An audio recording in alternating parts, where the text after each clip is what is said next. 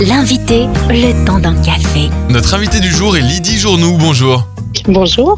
Vous êtes orthoprothésiste chez Proteor, qui est spécialiste des prothèses, orthèses et composants orthopédiques. Et ensemble, on va discuter du boom des scolioses chez les enfants après les différents confinements. Alors, dites-nous, comment reconnaît-on en, en premier lieu une scoliose chez un enfant? Alors oui, bien sûr, les, premières, les premiers signes d'une euh, scoliose chez un enfant euh, se voient en position penchée en avant, enroulée en avant avec les mains jointes et positionnée euh, au-dessus euh, au-dessus des pieds. Et il faut regarder le dos de l'enfant à, à jour frisant sur, sur le dos. C'est pour ça que cette position n'est pas du tout une position habituelle pour les enfants. Et c'est là tout l'enjeu du dépistage de la scoliose. Parce qu'on ne le fait pas, on ne le voit pas spontanément sur notre enfant quand il joue, quand il se déplace. Et il faut regarder euh, dans cette position spécifique l'enfant. Euh, souvent, c'est le médecin, euh, le médecin traitant qui, qui le regarde régulièrement. Retour en arrière, Lydie Journou. Comment expliquer que pendant les confinements, il y a eu un boom, une explosion finalement des scolioses chez les enfants? Alors, le lien, ça a été surtout euh, cet arrêt du dépistage par les médecins euh, qui voient les enfants régulièrement.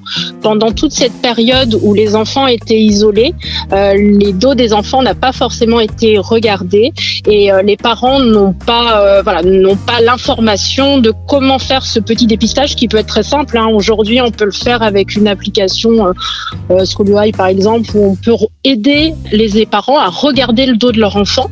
Et le fait que pendant toute cette période de confinement, il n'y ait pas eu ces petits examens de fait, euh, on est passé à côté euh, du dépistage qu'on appelle précoce et on a eu des, scolioses beaucoup plus compliquées à traiter par la suite euh, du confinement. Et alors, quelles sont les conséquences d'une scoliose non traitée Alors, une scoliose non traitée durant l'enfance euh, sont des conséquences euh, esthétiques parce que la- l'asymétrie se voit sur le corps de l'enfant.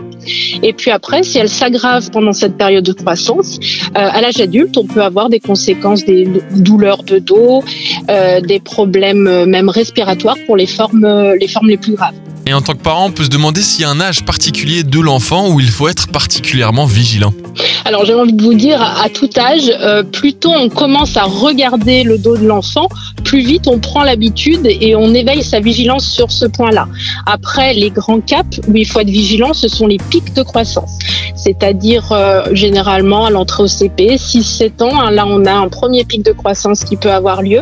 Et puis après, surtout pendant la puberté, c'est là qu'apparaissent la majorité des scolioses idiopathiques. Et quels sont les différents traitements médicaux envisageables? Alors au niveau des traitements, en fonction de l'évolution, hein, on a un médecin euh, euh, spécialiste qui prend en charge l'enfant en cas de découverte euh, de scoliose. Et les traitements peuvent aller de la kinésithérapie en passant par, par l'appareillage. Et puis après, en fonction de, l'évolution, hein, si le corset n'arrive pas à juguler l'évolution de la scoliose, on peut aller jusqu'à la chirurgie. Pour retrouver l'application dont il est question dans cette interview, c'est ScolioEye, S-C-O-L-I-O. E-Y-E, c'est une application gratuite. Et pour retrouver Proteor, c'est sur proteor.com que ça se passe. Merci Lydie Journou. Je vous en prie, merci. Retrouvez ce rendez-vous en replay sur farfm.com.